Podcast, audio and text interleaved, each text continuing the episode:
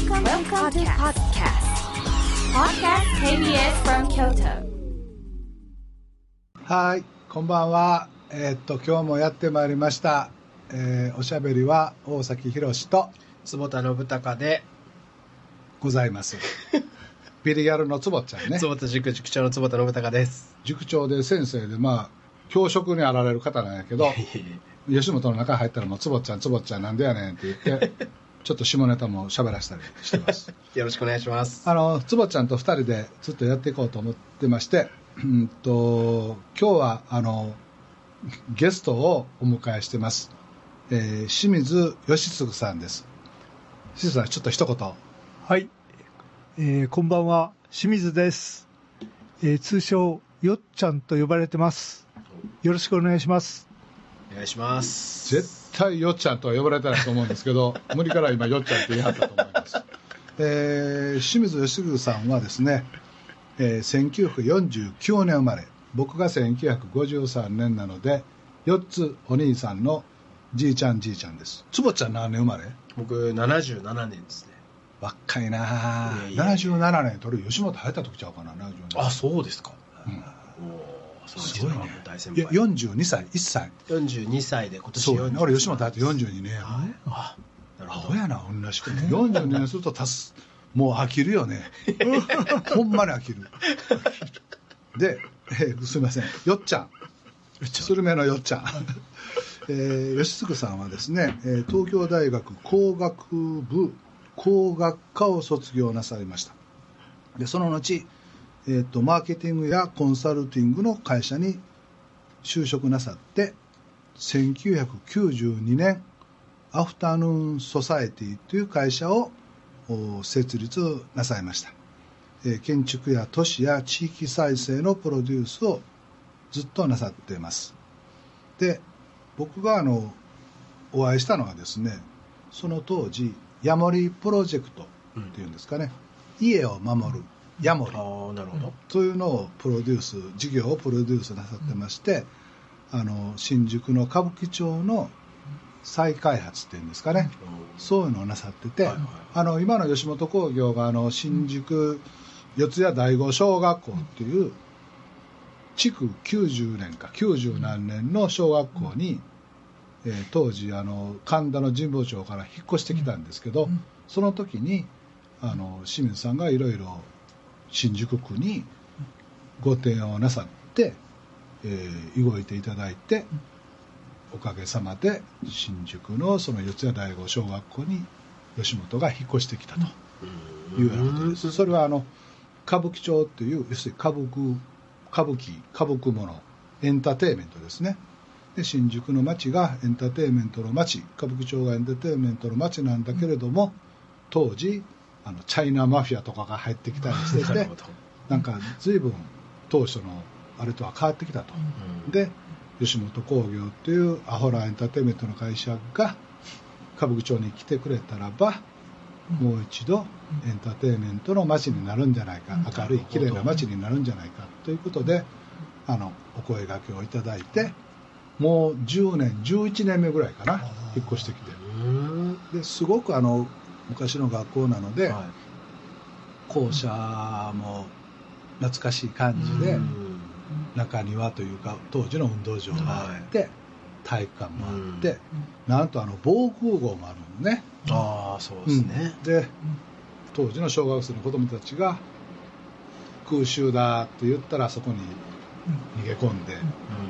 でもちろん職員室もあって、はい。その職員室の壁の上の方にはあのはめ込み式のっていうか金庫があって、はい。今はもちろん閉まってるんですけど、ええ。開けられないんですけど当時は天皇陛下のご神栄を祀ってあってという、へまあ素晴らしい学校で,、はい。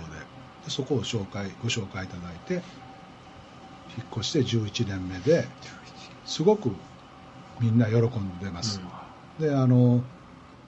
ちょっとその中庭のところでトマトを植えたり唐辛子を植えたりしててで収穫の時にはあの近隣の幼稚園や子どもたちに来てもらってトマトを収穫していちごを収穫して一緒に洗って食べたりその時にちょっと園芸大会みたいなのを季節季節で毎月やってるのかな、お正月を餅つきしたりして、まああの会社の寄付というか、みたいなのもおかげさまでなんか地域の人地元の人と一緒に触れ合って、そもそもお笑いの原点って、もちろんテレビの視聴率を取るってことも大事なことなんだけど、地域の人たちと一緒に暮らして笑ってなら泣いてみたいなことがもともとの大前提というか、原点じゃないかな、でその廊下もまあ90年前の廊下なので当時の子供たちが走ったりボールで遊んだりしてて泣いたり笑ったり転んだりしてたのを、そういう子供たちのこう気みたいなものが多分今も残ってて、うちみたいなそのエンターテインメントの会社がそういう小学校を使わせてもらうっていうのは本当にぴったりだなと思って、毎日のようにあの良かったなと思ってるんです、で僕はもう年寄りなんで朝早く誰よりも早く会社に来たりすると新宿の歌舞伎町のど真ん中なのに鳥とカラスとあとなんだろう綺麗なちっちゃな鳥3種類ぐらいがいてて、であのちょっとあのホッとしてる感じで、まあ、そういう意味では本当に越してきてよかったなって当時はねもう全社員から大敗退されたんですけどいやそんなん言っても俺もうふんって言ったし区長さんに引っ越したんですけど それね面白い話ちょっと話清水さんの話だったらそれてしまうんですけど当時あのルミネ新宿のルミネに劇場を作らせてもらってて、でオープンして何周年記念かで、当時の新宿区の区長さん女性の区長さんで、その方と鏡割りかなんかを僕がして、その時にその区長さんがポンポンって僕の肩叩いて「ねえねえ大崎さん」って初め初対面だったんですけど「ねえねえ大崎さん歌舞伎町ってどう思う?」っておっしゃってでまあ区長さんに聞かれた歌舞伎町なので「いやそれは区長さんあの歌舞伎町って日本一アジア一の繁華街、うん。ダウンタウンじゃないですが素晴らしいですよ」はい。って言ってはい。で区長さんが「はい。来ない?」っておっしゃったのはい。ニコッと笑って、はい。で来ないっていうのは区役所に遊びに来いってどういう意味かなと思ってたんだけど、はい。いやいや、行きますよ、行きますよ、いつでも行きますわ、みたいな調子で言って、よくよく、あの、清水さんとかに確認すると、いや、それは引っ越してきませんかということです。え？引っ越して？当時、あの、神保町に、あの、うちの創業家が買ったビルがあってそこに、まあ、家賃、吉本興業として家賃を払って行ってたんですけはど、弱ったなぁと思いつつ、で、区長さんが来ない、はい、行きますって言ってしまったので、うん。仕方がないなと思って、で当時僕は社長で、吉野さんっていうのが会長しててね、はい。で大阪に、僕は東京にいてて、吉野さんは大阪にいてたんですけど、そうだ、会長に行くのも言ってないと思って。はいはいで電話で、はい。電話でっていうのも失礼だし、あれだなと、こんな大事なことを電話でっていうのもあれだったので、はい。とりあえず真っ先に伝えなあかんと思って、はい。東京から大阪にいる吉野さんに電話をして、はい。こうこうこうで、その新宿のなんかあの古い築90年とかの小学校にうん。引っ越そうと思うんですけど、はい。お前もう決めたんやけど、はい。引っ越そうとかって思ってるんですけど、はい。どうどうしたらいいですかねって言ったら、吉野さんも、吉野さんもアホやから、か吉会長って言っても吉本の会長やからアホやから、現場も見えへんのに、ええな、ええな、大崎行こう行こうって言って、ですよね、しこれで会長も OK って言って、引っ越してきた。そうだったんですか。面白いで、まあ、リノベーションというか、はいあのー地元の人たちにもうまくこう溶け込んで、うん。まず地元の人たちに理解を得て、はい。それこそ引っ越した時なんかは、は当時の1期生のい。はい89歳だか91歳のおじいさんとかも来はって、へこれ俺たちが使ってた小学校だ、うん。よくこんなとこ使ってくれるのにありがとうみたいなことへで、ー。いやいやこちらこそみたいなことがあって、へー。十何年前に引っ越した時には。そんなことがあって、うん。でそのヤモリプロジェクトっていうのを、清水さんはなさってました、はい。でまあその後あの東京の千代田区の神田とかもちろん歌舞伎町とか、うん。と北九州の小倉ですね、とかでリノベーションのその再開発の街づくりのビジネスモデルを作っておられた、でもちろんあの大阪も当時スイート大阪、えーオール大阪というプロジェクトで、うんと道島川土佐堀川、木津川道頓堀川横堀川か、東横堀川かな、っていうまあ川がいっぱいあって、そういうところの開発もなさってました、なのであのオープニングの曲もオール巨人さんの「土佐堀川」っていうのをかけさせていただきました。であれ言いながら思ったんやけど僕あの巨人さんに関しては巨人さんって呼ぶんよね。でしんすけはしんちゃん。はい。でさんまはさんまさんま。のりさん西川のりおさんにはのりさんのりさんのりやん、は吉尾さんにはよっさん、はい。あれ巨人さんだけさんっていうのが なんかこうちょっと怖いからかない。これそういうキャラクターなのかもしれないです。なんかねでそれもねこの間1週間前に 昔のオール巨人阪神のはい。T シャツがあってね、はい。はい。でそれなぜか今着てて、これはでも写メ撮って巨人さんに送って懐かしいなって話して。でそのオール巨人阪神の T シャツと西川のりお上方義雄ののりさんと吉さんの T シャツとその2枚を持ってて毎日代わり番号でそれ着てあの1時間このコロナ禍の中東京タワーの周りぐるぐる歩いてる清水さんです。でねあの総務省から去年の12月か11月かに BS の放送の許認可をいただいて、はい。はい。でまあ申請する前日の夜まで社長の岡本ちゃんとあのい今更うちの会社はお金もないのに BS の放送を申請していろいろお世話になってるテレビ局さんに迷惑かけてもいかんしやっぱりやめとこうか。お金もないしな。でも岡本ちゃんこれやめたらやめたで後悔するかも分からへんし。どうしようどうしよう。でまあ岡本ちゃんがやりましょうか。もういい加減や何も考えてへんやりましょうか。お前ほんまいい加減やなとか、まあ、俺が言うたり俺が言うたりして。よしやっぱりやろう。って言って申請したらなぜか認可を受けてはい。で BS をやることになりました、で66年お世話になってる東京をはじめ大阪の放送局さんや、せ世界中ちゃうわ日本中の放送局さんにはい。迷惑かけへんような、なんやったら喜んでもらえるようなはい。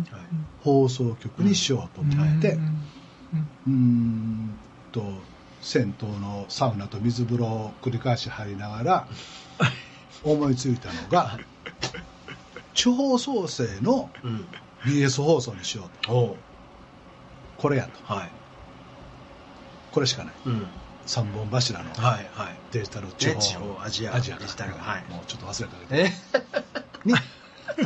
地方全て地方創生のための放送局やと、うん。BS といえども全国放送やし、はい。よしこれで決めやりうん。これやと今のお世話になってるうちの株主さんの放送局さんにも目をかけへんし、はいバッティングもしないし、はい。なんやったら一緒にやれることもあるんちゃうかなと、はい。でまたそこで思ったのが一つの番組それこそ月曜日の朝7時から夜の12時まで番組をやっても、まあ、20個か30個の番組があって、はい。それは例えば月曜日から金曜日やると200個ぐらいの番組ができる、はい。これ全部地方創生に使ったらどうやると、うん。でそうしようとはい。あの僕が仲人して一瞬あの僕を裏切りかけた泉正孝君もこの10年間あのコツコツと地方をずっと回ってくれてたとまあアホやけどアホやからで住みます芸人もはい。都道府県にみんな住んでるんやけど、まあ、コツコツとそれなりにそれなりにというかすごく業績をというか、うん。プチちっちゃな業績を10年間いっぱいやってくれてる、はい。何やったっけあの観光大使とかももう700件ぐらいほへー800件ぐらいやってもらったりしててどこに行ってもその住みます芸人秋田県行っても新潟に行っても福岡行ってもいいですねって言ってもらっててこんなに評判吉本がやってる仕事事業の中でこんなに評判ええのは初めてで。で、まあ、それはまあ泉正孝君と芸人たちの力毎日のコツコツな結果なんやけど。でそれをもっと伸ばそうと思って、よし吉本 BS 来年の12月か再来年の3月ぐらいに開局するんやけれども、これでいこうと。で番組が200とか300できるんで、はい。一つの番組からうん一つの事業はい。一つの会社を作ろうと、なるほど。うん。で、まあ、一つの番組作るとも30分番組を制作費3万ぐらいで作らなあかんねんけど まあまあデジカメ回して、はい。い、ろんな村や町を歩い訪ね歩いて、おばあちゃんと話し込んで、はい。おばあちゃんの不安や困ってることを解決する、うん。まあ、その大冗談に言うとあの社会課題解決はい。のはい。番組にしたら、はいでも3万円しかないと、でもそこをなんとか頑張って作ったら、はい。コマーシャルいらんとうん。スポンサーさんにはい。採用されなくていい、うんうんということと、うん。はい。視聴率関係ないとうん。そうですね。視聴率がいいからその番組からできた事業や会社が商品金10万円とかの会社でもいいんやけど、視聴率がいいからその番会社が当たるか業績上がるとか別の問題やと、うん。なので世界初はい。コマーシャルはないです、うん。視聴率を全く気にしません。はい。という法則 はっはこれや。とバッティングしないですもんね、これだと、ね。岡本ちゃんこれやと。はい。泉できるから大丈夫かなと。い。つ裏切りは分からへんけどまあ。泣こうとしたらって言って、はい。これやと。で番組を作るところそれから、うん、といろんなお金を集めるところ、はい。ファンディングの問題いろいろあるんやけれども一番肝心なのは地元の人にうん。中心になって、はい。オラが村オラが無知のこれを解決したいうん。というのをどう出会ってどうその人たちとやっていくか、う。うんちの社員たちや芸人たちがうん。村や町で話し込んで一緒になってあるいは村の人たちが自発的に吉本さんなんとか芸人のなんとかちゃん一緒にやろうよって言ってもらえるかと、うん。これは並大抵なことじゃないと、うん。それこそ3年5年10年住み込んで、やっと信頼を得て、はい。そこまでやるんやったらまあ吉本やけど一緒にやったのか、うん。まあ、俺からしたらいやあんたとこの課題解決やねんから、やったらかやない一緒にやりましょうかってほんま言ってほしいぐらいですけどでもまあ10年20年かかってやらなあかんことやと、うん。ですごい長いスパンでやらなあかんことやからこそもう今日からでも明日からでもやりたいと、うん。長いことかかるこそ、はい。もう今日からでもやりたいと、でも弱ったなあそこのノウハウも何しな、そうやと。あの時のヤモリのうん。清水さんがいてはったの まだ失礼な言い方やけどご存命なんやろかと。東京にいてはるんやろかと。で電話回るだけは知ってたんで、はい。10年十何年ぶりにさも昔からあの思ってましたぐらいのふりして「ご無沙汰してます清水さんお元気ですか？東京にいてはるんですよね。はいはいいてますよ。買ってはれへんな。えーっといきなり失礼ですけどご飯でも昼ご飯でも食べません。って言って 食べたのが数ヶ月前。でその時にまあ優しい清水さんなのでこんなんしてるんですよこんなんしてるんですよ。いやいやもう大崎さん何でも言うてください。私にできることやったらってもうひょうひょうとひょうひょうとうん。こうおっしゃっていただいてて閉めた。よし泉正孝大丈夫かな。で清水さんが、まあ、いろいろ5本も出しておられるんですけど、えー公民連携の教科書という5本をああ。のお仲間と一緒に作られた本があって、僕が読んでもよう理解できへんけどもこれ泉正孝やったら理解できるかな。他の芸人やうちの社員もちろん47都道府県に住みます芸人以外のうちにはまあ6000人の芸人さんがいてるんでそのうちの1000人ぐらいはこのプロジェクトに関わってだって番組200か300か400あるねんから、うん。200か300か400のお笑いの子たちはそこで出演できてはい。自分のレギュラー番組持てるんで、うん。過去制作費3万円やけど、と思ってやり始めてます、でそうすると番組30分番組3万円やけど村のおじちゃんやおばあちゃんやラーメン屋のおっちゃんが若い子そんなにやってうちの村のことやってくれてんやったら1万円出すかとかその今流行りのクラウドファンディングで集めようかとか中小企業のおっちゃんが大盤振る舞いでそんなにやってんやったら俺は毎回2万円出したるわって言ったらたちまち制作費3万円が5万円になりうん。うんで5万円になったら義理の子らにはい。それ5万円やと3万円で作ったら2万円ギャラやと。はい。もっと頑張れ。はい。もっと営業してこい。ってなってうまくできるんちゃうかと、はい。もう僕のイメージは夢は膨らんで。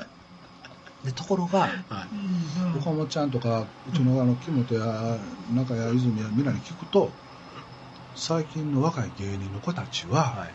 地方に行きたいと。うん。で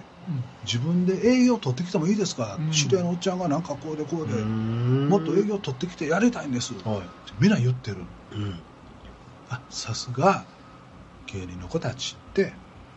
時代の空気を吸ってるというか、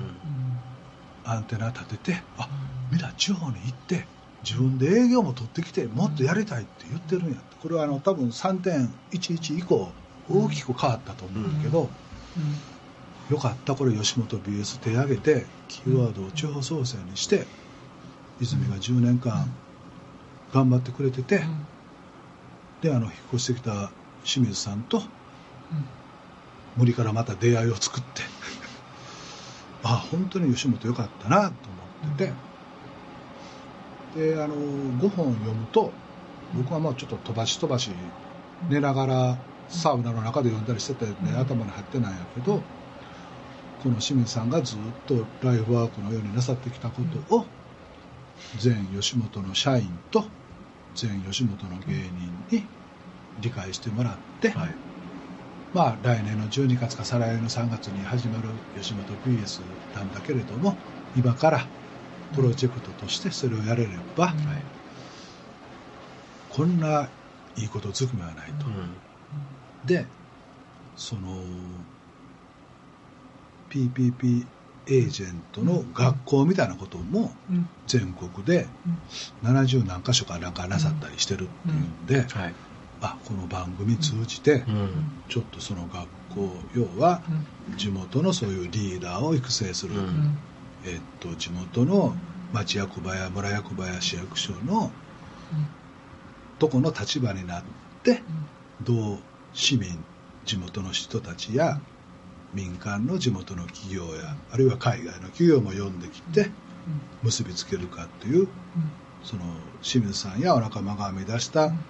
PPP エージェントをこの吉本 BS でやりきれたらうん。こんなにいいことはない。なるほど。でちょっとまた話僕なん。か清水さんゲストに来ていただいて俺ばっかり喋ってすいませんいいじゃないですか。はいすいません清水さん面白い。面白いです。面白い。であの前回お話しした日本電産の長森はい。社長会長、はい。社長が日経新聞の一面のコラムじゃないなんかのところに50年間右肩上がりで数字が物差しでやってきて、ちょっと反省すると、はい。失敗やったとまで言い切りはった、あの長森さんで俺はそれ読んではい。誠に失礼ながら「え、そりゃそうやん」って俺は内心思った、はい。これめっちゃ失礼で、はい。大きな声でもラジオでも言われへんことやねんけど、でそれは何でかって言ったら、吉本みたいなアホな会社がその日本電産さんやトヨタ自動車さんや日本郵政さんやなんとかやみたいに産業にもお笑いなんてなってないし、多くの雇用を創出してるわけでもなくってたくさんの売上利益を上げて税金払ってるわけでもなくってこれ何ちゅう会社やろうなって僕は実は思ってて吉本の世の中に対する存在意義って何やろうな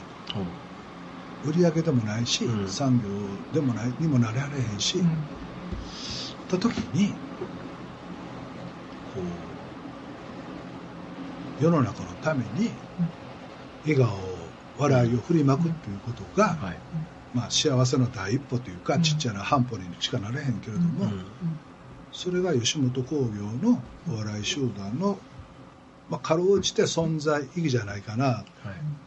てずっと思ってたので、長森さんがおっしゃることが、いや俺ずっと前から思ってた。ってカッコ閉じる。一人で思っとった。失礼大変バチ当たりなことと思ってて。でもあの長森さんという人でももちろんお会いしたことも何もないんやけどこんなに反省しはったこの時代の変わり目っていうのは、はあまあそのご本人目の前にいるわけないけど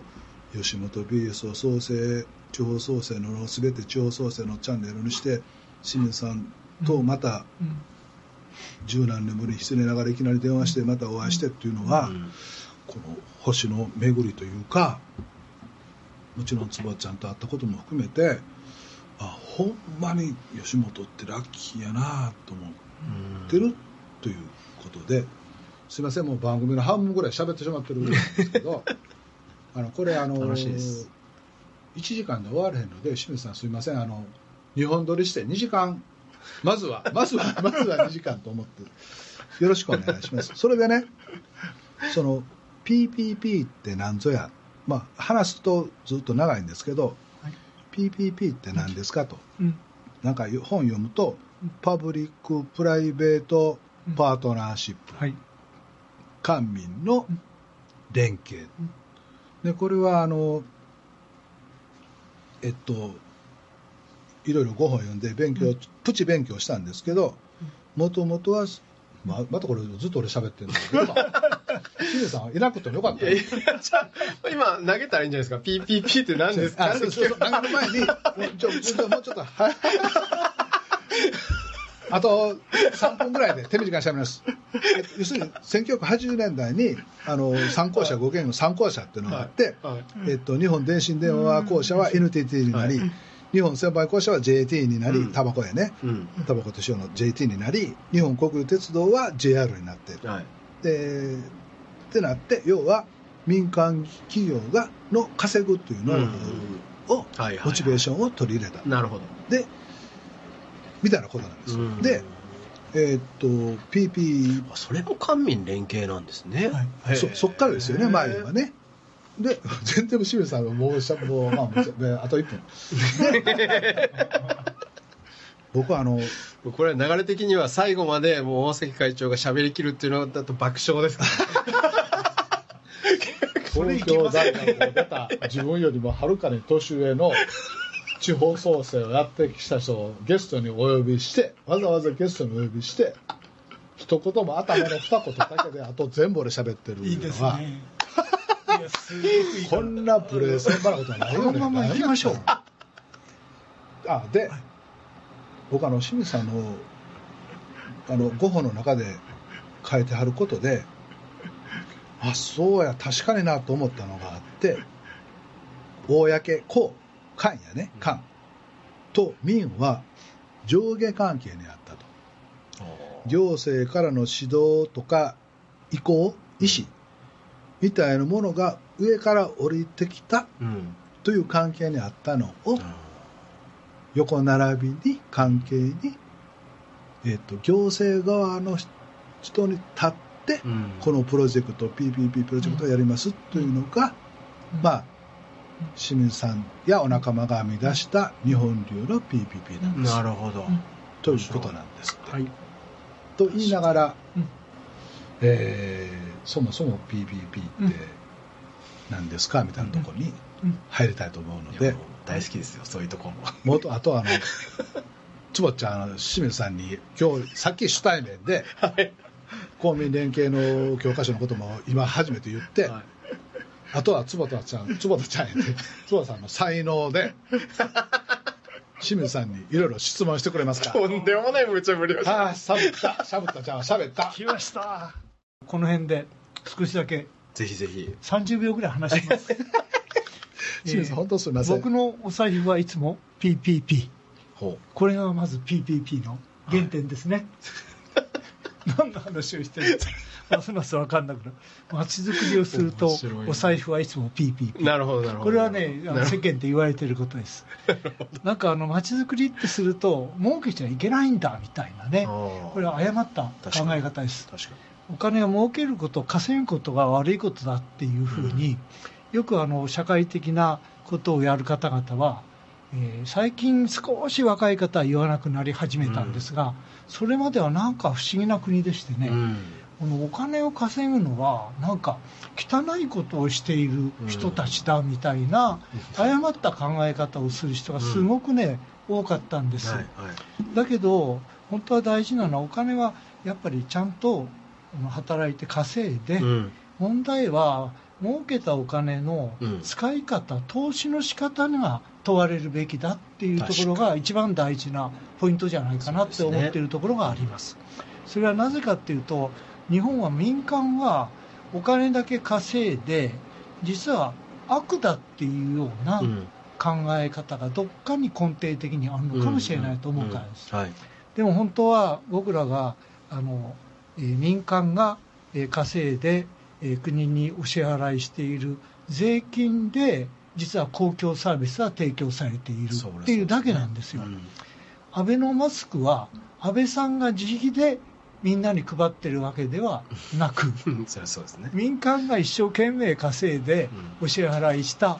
えー適正に稼いでお支払いした税金をもとに、うん。まあ、そのお金が国がまとめてそれでマスクが配られるっていうだけで、はい。なんかあの、ね、こんなことであの、えー政権批判する気は全然ないんですけどなんかこの辺りがね、うん。ちょっと受け止め方がまずは変かなみたいなことがもともとの始まりです。なるほど。だからこれは、えっと、民間側から言うとどういうことかというとパブリックマインド公共心を持つ民間がいて何がいけないんですかっていうことです。なるほどで公共心を持つ民間がいて町は初めていい町は継続できるんじゃないんですかっていう問いかけです、はい。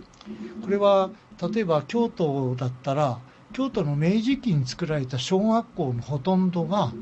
町の人がお金を寄付して小学校を作られてるんですよ。あそうですね確かにそうですよ。大阪とかでもそうですよね、ええ大阪でもそうですね。そうですそれから大阪行ってヤモリの話をしたら大阪の城を作るときに千葉あたりでヤモリっていうのが出たらしいんですよほ。それはその時に大阪城の城下町自体は、えーまあ、低湿地をうん埋め立てて、うんうんここに橋かけて町ができたんだそうです。その時に、えーご公儀、えー豊臣政権がかけた橋はわずか30何本ある橋のうちの2本しかない。これを公儀橋という名前で呼ぶんだと。うんうんそれ以外は民間が橋までかけて町作ったんだうん なるほど。でその町を民間が実はヤモリなる仕組みを作って、うん。まあ、不動産オーナーが不在地主がほとんどだったようですが、うん。それの不動産管理をするところから収益を得て、この人たちが、まあ、大体は5人組ぐらいを組んで小さな町一つを守って、うん。えー門番あの木戸が全部ついてたようですけどこれを開け閉めしたりですねお触れを回したり罪人をとっ捕まえたりいい田中を伸ばして悪い田中を追い出したりというふうなことをやって、えー大阪のにぎわう町が維持できたと、そのヤオリが江戸にこうそのまんま辺境の地江戸に、移ってきまして江戸城ができてからですね。それが大阪で生まれたそのヤモリというのが江戸で定着してそれがずーっと残ったと。じゃあその歴史家は言います。ごめんなさい。ヤモリっていう言葉は、はい、当時からあったんですか？それは清水さんがお考えになった。これはねあの家を守るねヤモリ、江戸江戸期からあってですね家を守るヤモリもしくは、えー大家と呼ぶと、大家さんのこと、はい、落語に出てくる大家はヤモリである。うん。っていうことをですね江戸の歴史家に聞いて初めて知りました。あのはい。ヤモリと同じ名前でね、はい。お腹が白いのやったっけ？中がヤモリでね、はい。はい。家を守ってね、よくできた言葉ですよね、ヤモリって。です僕らもだからヤモリっていうのを始めるときはですねあの財政難に自治体がなったと、まあ、気にすることはないと。民間が民間で自立して町を守り町を育てていけば、うん。何の問題もないんだってことを言う。これがヤモリだって言ってました。そんな風なですね。それがあの江戸期に上方から来た、えー、と物事を記録するのが大好きな北川森貞という方がいてこれは今岩波文庫で、えー江戸の町のですね、えー風俗詩のようなものが岩波文庫で五巻本で出てます。この時にものすごく正確な記述がされてるんですが江戸期の江戸の町天保の真ん中辺のところで町が全部で1600余りあったと書いてあります。ちっちゃいんですよ1単位が。なるほど、うんで一つの町に一つ社があってうん。一つのみこしがあるなるほど。だから1600件ぐらいみこしが出てたんでしょうねきっと。うんそれが町なんですがその町をヤモリなる者が5人組を組んでこれが、えー輪番制でヤモリをやっていたと。こういうことが記述されてます。大体収入で言うと年間があ株で取引です。ヤモリになるには人望がありある程度の財力がないとヤモリになれないうんなるほど。大体ヤモリ株というのが100両で取引されてへ年収が年収が大体35両から40両年収がある職業と。でヤモリ辞めるときはその株をまた後進に譲っていくという形です。ただしそのヤモリになるためには町の人たちがあこの人ならヤモリを任せられると言ってヤモリが。うん。このヤモリがですね江戸の町当時下町の町人人口約60万人。えこれに、えー武家があったりそれから、えーお寺さんと神社がありますから合わせて100万都市江戸があったそうですが60万の町人町側にヤモリがこの北川森貞がカウントしたところだと2万0157名ヤモリがいたという記述が残っています。ってことはなんと人口町人1人30人に1人ヤモリがいたっていううん。ポピュラーな職業です。というのがヤモリのもとです。えー財政難になったから、えーなんですか国債を発行してどうのこうのってこれもまあ必要かもしれませんが、それ以上に民間が自立して不動産をベースに収益を上げながら町を守るっていうやり方はないんだろうかが現代版ヤモリという形で2003年からこれをスタートしたというのが実態です。どうすごいちょもろやろ、これ。めちゃくちゃ面ちょっと白いな泉。な。そのヤモリってですから今の時代デフレに突入した1990年代の真ん中辺から、まあ実は日本社会は変化期に入ったと僕は思ってます、さらに人口減少が2000年代の2005年あたりから起きてきてるんですがデフレかける人口減少イコール今言う縮体社会っていう、2つ主原因が社会が縮体化している原因が2つあります。この2つに対してどんなふうなアプローチの仕方をしていくかっていうのが、まあ、ヤモリの根本的な課題なんですがその時に縮体化する中で実は社会の中で増え続けているものに着目しましょうっていうのがヤモリのスタンスです。これはい、僕もよう喋るけどトーン全然ちゃうけど清水さんもずっと喋りはるよな。あ。よかった。ほっとくとだらだら喋り続けていやお願いしますわ、もうめちゃくちゃこれあの面白いですよ。日曜日の24時25時の番組なので、まあ、本当はこうダラダラっと喋りたかったんですけど、僕がなんかちょっとトーンも間違うて喋ってるんで、やっとこれでちゃんとした深夜のラジオになります。ありがとうございます。すいません、テンポが遅い喋りでいやいやいや申し訳ありません。すごく聞きやすいですはい、あのそんなことでですね、宿題化する中で実は増え続けているものが日本列島の中にたくさんあるってことをまず皆さん気づいてほしいんですね。それは地方都市に行った時に地方都市の一番の中心市街地中心部これがめちゃくちゃな衰退の仕方をしています。ということは有給化した不動産がどんどん増え続けているという現象です、でさらに住宅地でも古い住宅地は今は昔のいい住宅地だったところがもう空き家だらけです。高齢化と空き家化がものすごい勢いで進んでいる。さらに一方農地の方に行ってみると工作者の高齢化がものすごく進展してましてしたがって休耕田休耕畑がこれはもうどんどん増え続けてます。さらにその外側にある森林は荒れ果てていてこれも有給化した近所の油田が存在するというですね。本当にね資源報告日本です。でこの有給化した資源に着目してこれを、まあ、志を持ちながらそろばんを合わせるというところを一緒にやりましょうというのがヤモリの考え方です。志なきことはやってはダメ。これは結構大事なポイントの一つです、はい。ただお金を儲ければいいっていうだけじゃありませんっていうのがですね。泉そこやで。あの お金儲けるんだったら儲けるほかあの仕方は実はたくさん、まああります、はい。それを悪いことだとは私は言いません儲けた金の投資の仕方が問われるだけだから儲けた人はやっぱり、ね、いい投資の仕方や寄付の仕方はやっぱりしましょうね。あのアメリカの図書館が維持できているのはロサンゼルスの図書館はビル・ゲイツの寄付のおかげと。でもそれはビル・ゲイツという方がロサンゼルスの図書館があったから自分の事業ができたんだって感謝の気持ちで多額の寄付をし続けて図書館という、まあ、一番利用度の高い公共施設を守っているというただそれだけですからお金稼いじゃいけないってことを言ってるわけじゃありません。だけど町について関わる場合はできれば公共心を持ってなおかつ稼ぐっていうことを一生懸命やることがヤモリにとっては大事だと思っています、その時に例えばボロボロになった老朽化した建物を見てさっきの大崎会長の話ではないんですがボロボロの古い小学校を見てここに当時使っていた子どもたちの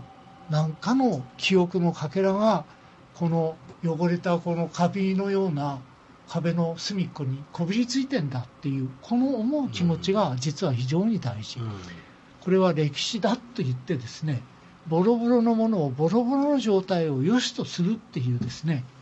もう見立てが非常に重要になるってことです。価値って何なんだってことを本質的な価値を見抜くっていうのはヤモリにとっては非常に大事。そして古い建物は場合によると耐震性がないこともあります。それを部分的に使う時などは耐震にはちょっと構ってられないですね、でその時のやり方は5年の暫定利用をやりましょうってことを呼びかけます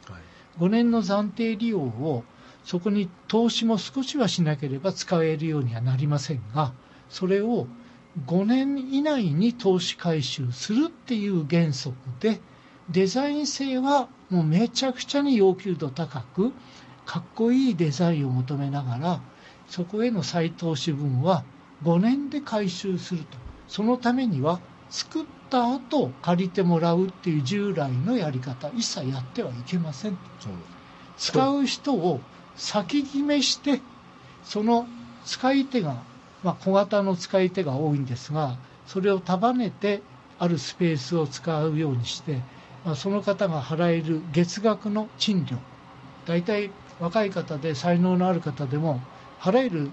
月額の家賃って限度があります、場所によっても違いますが、うん、俺は3万円までは払える。俺は5万円までも払えるって人がまあそのぐらいが多いですね、でその人たちを、まあ、20人30人束ねるとかなりな広いスペースはこれが5年の投資回収可能な分だけ集まってきます。そのテナント先付けして5年で投資回収できるだけのこう元のその仕組みができたら設備投資しましょうっていうんです。これ先生はい。どうぞ。清水先生はい。はい大作君。はい。これあの泉君あの横でスタジオの中で一緒に木本君とあのメモ取って聞いてたんですけど先生の話を。途中で2人ともメモ取るのをやめたんですけどこれどういうことですかね？あの廊下に出なさい。やってなさい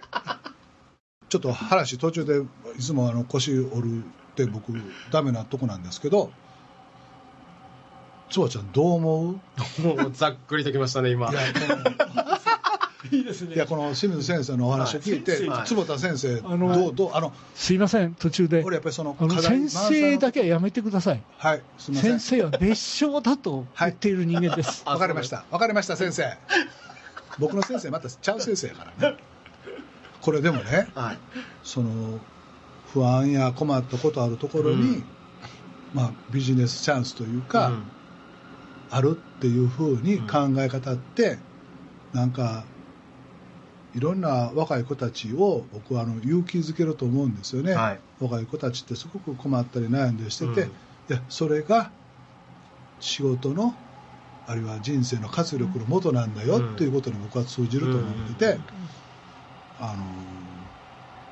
つばちゃんどう思う？いやもうでも本当にその通りですしなんか今のずっと歴史の話みたいなのも聞いてってもなんだろう日本ってお上信仰ちょっと強いじゃないですか、なんかお上が全部やってくれるというか、うん、今回のコロナでもそうやから。いやそうそうそうそうなんですよ。あの不平不満ばっかり言って、うん。いやいや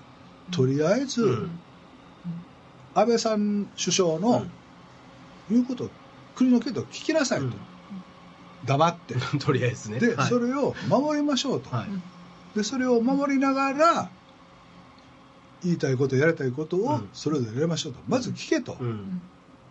言った言葉の尻からなんで2万やねんとか 10万や長や長い遅いや長やったらいやいやこのこの人類の危機の時に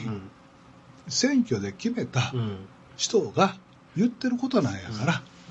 まあ、言いたいこといっぱいあるやろけど、うん。まず聞こうやっていうことすらできへんのは、うん。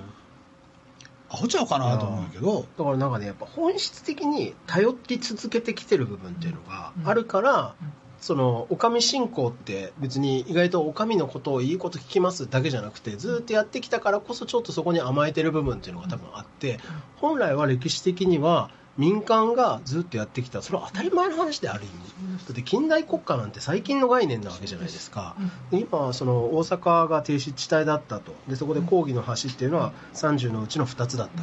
でそこが東京に来たって言った時にまあこう共通してるなと思ったらその東京も低湿地帯だったわけですもんね。でそこでこれやるぞって言って旗を、まあ、徳川家康なりが立てました。でそこから民間がどんどんこう民間の文化町人文化で、えー盛り上げていったからこそ、まあ、今のこのなんですかビルだなんだとかっていうのもバッと立ちました。で今度国が、えー作った建物だったりとかが老朽化してる部分だったりとかっていうのを今度じゃあ民間にある意味開放しつつ、えー、とこれどう使っていいか分かんないから考えてって言ってそれをこうくっつけてでじゃあ家賃がいまいち払えない。けれども何かこうなんていうんですかね公のために何かをしたい志を持ってる人たちっていうのに貸してでそこでもう一回改めて民間を盛り上げていこうみたいなのって非常になんていうんですかねあのユネス吉本ソーシャルアクション的なあのなんていうんですか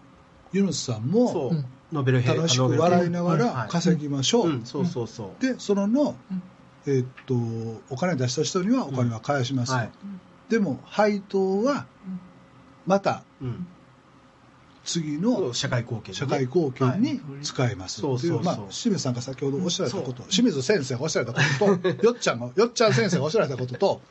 いや同じです通じるのよ。そうなんですよ。でだからもそうやで。木本ですですからね江戸の町のあの調べてみると非常に面白いことが分かってはい。江戸幕府が給金を払っている、まあ、町方の役人、うん。つまり下町を治める役人って数は250人から300人しかいなかったと、60万の町をあれだけ煩雑な町をですね250人から300人で収めたっていうのを聞いて、うん、若い時ね不思議だなそんなんでできんのかなと思ってたのが、うん、実はその下に町役人と呼ばれるヤモリという自立型の自活型の人たちが2万人もいたと。うん、それは、はい、あのまあ、単純に比べてどうってことはないんですけど、はい、江戸時代の町民の町人の人たちの方が、今の僕たちよりも自立してたというか、そうですね。ううね。まさにそうですね、うん、今、日本でいうと、えー、100万都市でいうと、えー、自治体の職員数って1万人、うん、1%ぐらいなんですね。でそれがで60万人いたら6000人いないといけない計算になります、それが250人から300人。この頂点がよく出てくるあの遠山の金さん、大岡越前のはいはい、官庁奉行とか、はい、この辺がですね、はい、その頂点に立つ人で、うん、裁判所長も兼ねていたというだけなんだそうです。ですからまあ今はねそのお金があの皇居を維持するための金がない金がないって言うんですが、うん、でかいのは人件費です。この人件費をじゃあ民間側があの行政マンに代わってその役割をやってあげれれば、うん、まあ、どんどん人件費減っていくんだっていうですね。他の、まあ、弱者に対するお金も場合によると生み出せるかもしれないっていう考えをまあ、あんまりね、極端を言うのはいけないのかもしれませんが、江戸に置き換えるとそんな話になりますねっていうことです。泉君分かりましたか？僕は分かりました。あっという間に清水さんのお話を聞いてると、もう1時間が経ってしまいました。これ1時間だけでは清水さんの話はまだまだ続くので、引き続いて収録で清水さんの話を聞こうと思います。えー、っと、清水さんをゲストに迎えた、えー、今回、えー、そろそろ終わりの時間です。え最後は、まあ、ケビス京都なので、京都にちなんだ歌をいっぱいで坂下女子に選曲をお願いしまして、出てきた曲が藤恵子さん、宇多田ヒカルさんのお母さん、藤恵子さんの京都から博多までを聴きながら、今回はお別れしたいと思います、えー、お送りしましたのは大崎宏と坪田信孝と清水義嗣です。よっちゃん先生でした。さようなら